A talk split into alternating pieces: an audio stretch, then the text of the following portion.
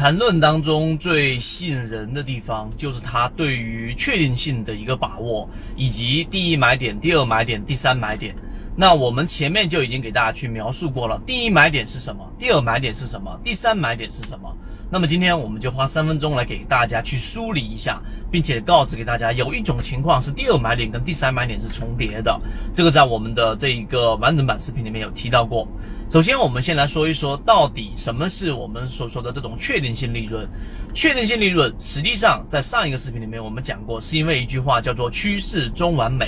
如果你没有了解，你往前去听。那么什么叫趋势中完美呢？也就是说，当一只个股它一旦是要形成我们所说的这一种走势趋势的话，它必须要有两个我们所说的中枢。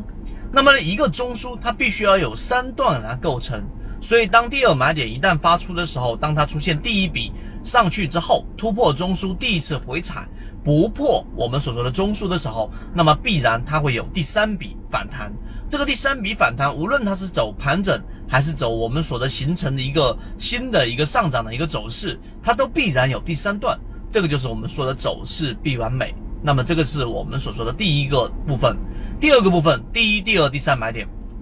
第一买点是当一只个股形成一个中枢，就像前面我们讲的二二八八超华科技，当一只个股形成一个中枢之后，出现快速的调整和下跌之后的第一次背驰。那么这就是我们所说的第一买点。第一买点它有极高的安全性，和你在第一买点买进去的时候，即使它并没有出现我们所期待的第二买点形成一个走势，那它必然也会回到中枢附近。这个是第一买点。第二买点是当一只个股突破了我们所说的这个中枢之后的第一次回踩。请注意，这里面我们所讲的是指次级别。就是小的一个六十分钟级别也好，三十分钟级别也好，那么这一个回踩就是我们所说的第二买点。第二买点往上走之后，再形成一个中枢，就是我们所说第三买点，随时都可能结束的一个位置。这个位置就要避开我们前面的等候时间，让我们的交易更加的高效化。那刚才我们说的第二买点跟第三买点在什么时候进行重叠呢？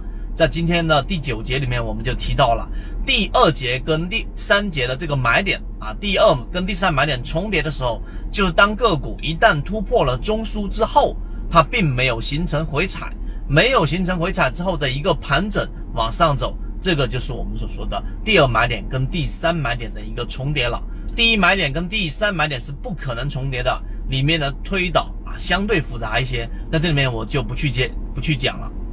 那么今天的三分钟对于大家来说，可能理解程度有一点点难。但是如果你走过了我们完整的专栏，你听了我们完整对于缠论的讲解，你就会知道，我已经用最通俗的语言帮大家把缠论里面最精华的部分，可以落地实战的部分，一个是确定性，一个是第一、第二、第三买点的介入位置，相反的第一、第二、第三卖点的一个出来位置，都已经非常完整的阐述出来了。所以，如果今天我讲的内容你听懂了百分之十，或者百分之二十，或者百分之三十，你想要更多的去理解，可以找到我们的圈子，和你一起终身进化。希望今天三分钟对你来说有。刚刚我所讲的只是交易系统当中很小的一部分。我们一直秉持着授人以鱼不如授人以渔的理念，给所有的股民提供一个免费的交流平台。所以，如果你还没有添加的话，现在可以拿出手机添加我的个人微信号 ykk 二五六，